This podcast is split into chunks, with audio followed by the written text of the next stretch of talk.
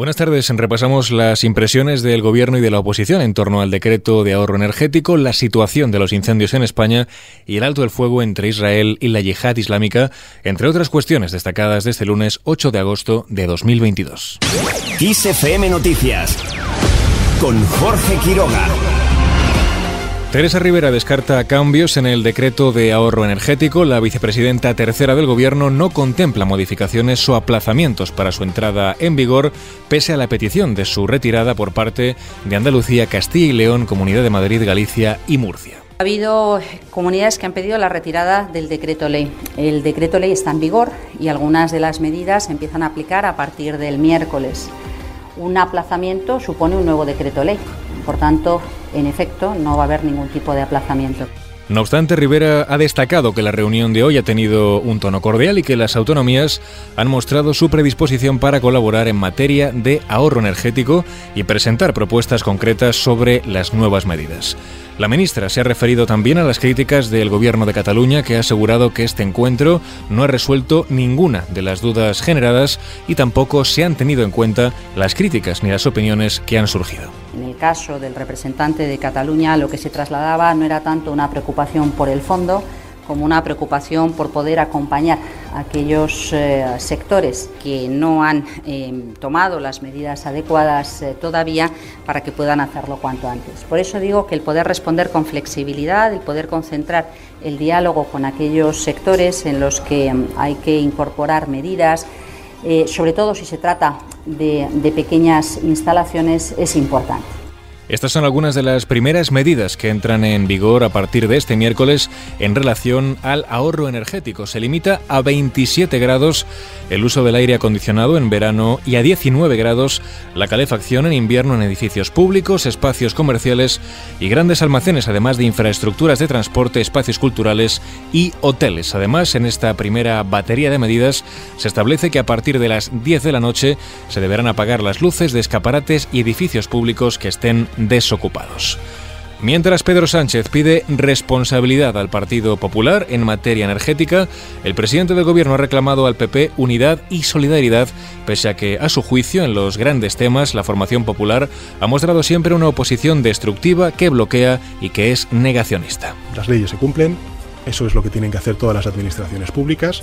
Esta es una decisión coherente y en consonancia con el acuerdo que hemos logrado entre, todos en Bruselas los países eh, miembros de la Unión Europea y por tanto eh, lo que pido una vez más es eso, es unidad, es responsabilidad y es solidaridad. Sé que es predicar en el desierto porque sufrimos una oposición negacionista en todos los ámbitos, desde la pandemia y ahora con la guerra, pero desde luego España va a cumplir y se va a sumar a ese esfuerzo colectivo que nos está pidiendo Europa. Critica que la formación de Feijó se oponga a una reforma del mercado eléctrico que, según Sánchez, ayudará a amortiguar la inflación y a proteger a las familias.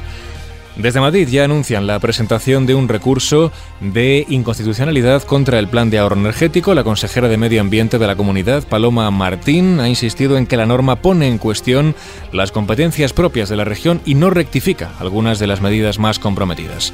Por su parte, el vicesecretario de Organización del PP, Miguel Tellado, ha exigido la retirada del decreto y ha anunciado que se haya hecho a espaldas de los sectores afectados. Se ha elaborado de espaldas a los propios sectores afectados, comercios, supermercados, cines o teatros, y se ha elaborado sin medir el impacto económico sobre el comercio, el turismo o los espectáculos culturales.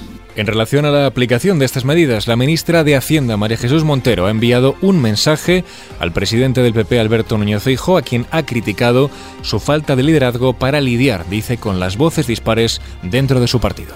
Este desorden que estamos viviendo de declaraciones en los últimos días, esta falta de liderazgo, del señor Feijó, este marcarle la agenda continuamente por parte de la señora Díaz Ayuso, pone de manifiesto que el señor Feijó no está capacitado en este momento para liderar la voz dentro de su partido, cuanto más para liderar un país como España intentando ser la alternativa al gobierno del presidente Sánchez. Frente a las incongruencias y las lagunas descritas por comunidades autónomas gobernadas por el PP, la ministra ha sostenido que se trata de un decreto muy estudiado, riguroso en términos técnicos, de manera que ha advertido no vale cualquier descalificación. Dejamos este asunto y nos vamos ahora hasta Santiago de Compostela. Allí el fuego de Boiro queda finalmente estabilizado. El incendio forestal que se inició, recordemos, el pasado jueves ha quedado ya estabilizado tras calcinar cerca de 2.200 hectáreas. De esta forma, según informa la Junta, ya no quedan fuegos activos en Galicia. Preocupa ahora el fuego de Ávila, que sigue sin control y afecta a varios municipios del sur de la provincia.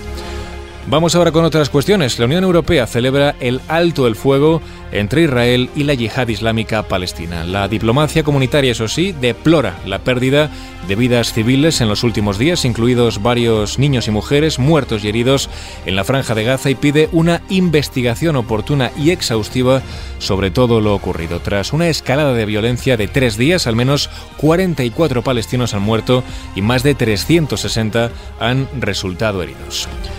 Y terminamos este repaso informativo con una acción solidaria impulsada por UNICEF y que reúne a varias leyendas de la música.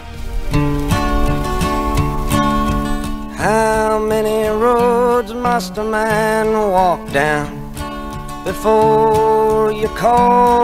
a? How many seas must the white dove sail before she sleeps in the sand? Dylan, Prince o Joplin, además de Hendrix, estarán representados en la campaña Blue Vinyl de UNICEF. El comité de la ONG en Reino Unido realizará un lanzamiento de edición limitada de 10 aclamados álbumes para su serie benéfica con el fin de recaudar fondos para el Fondo de Emergencia Infantil de UNICEF en Reino Unido que ayuda, recordemos, a las niñas y niños afectados por conflictos y desastres. Solo se han prensado 48 copias de Blue Vinyl para cada uno de los 10 álbumes, entre los que figura The Free Willing de Dylan, Pearl de Janis Joplin, Life at Monterrey de Jimi Hendrix, The Rainbow Children de Prince o el Medicine at Midnight de Foo Fighters, entre otros discos. Para optar a una de las copias solo hay que acceder a la página web unicef.org.uk y consultar las bases de Blue Vinyl y con una pequeña donación entras ya en el sorteo de uno de estos álbumes. Cada uno de los discos ha sido prensado en azul cian, característico de UNICEF, numerado individualmente del 1 al 48 y adornado también con una pegatina holográfica, edición de UNICEF numerada en la portada. Con esto último lo dejamos, como siempre, más información actualizada en los boletines de XFM.